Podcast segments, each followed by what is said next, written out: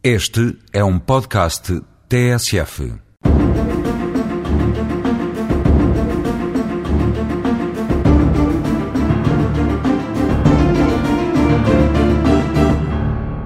Para além das consequências da vitimação que já analisamos, temos ainda de levar em consideração aquilo que se costuma chamar a vitimação secundária.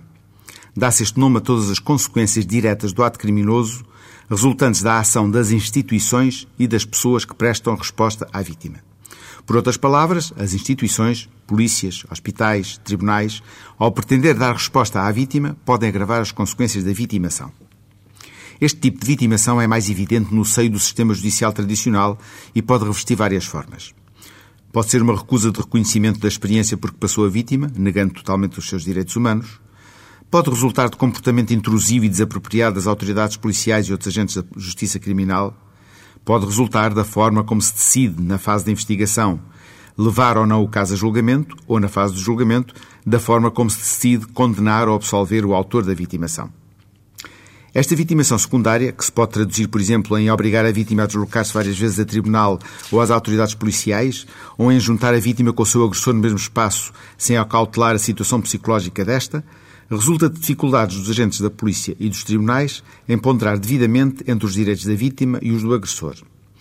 E esta dificuldade resulta normalmente da falta de uma perspectiva dos interesses da vítima nos procedimentos da justiça criminal. Mas nem só as autoridades judiciais e policiais podem ser origem de vitimação secundária.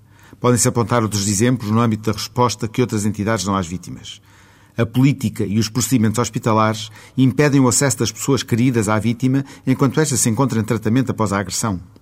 O horário das salas de emergência, normalmente muito sobrecarregado, pode interferir com a privacidade das vítimas de assalto sexual ou ofender o seu sentido de dignidade.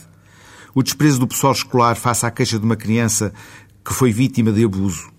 Os líderes espirituais ou religiosos, ao tentar conduzir as vítimas para esquemas de esquecimento ou acomodação, quando estas ainda não estão prontas para isso, ou tal encaminhamento é contrário aos seus desejos, pode igualmente agravar a vitimação. As investigações e filmagens, bem como as reportagens jornalísticas intrusivas e desapropriadas, são igualmente um fator de vitimação secundária.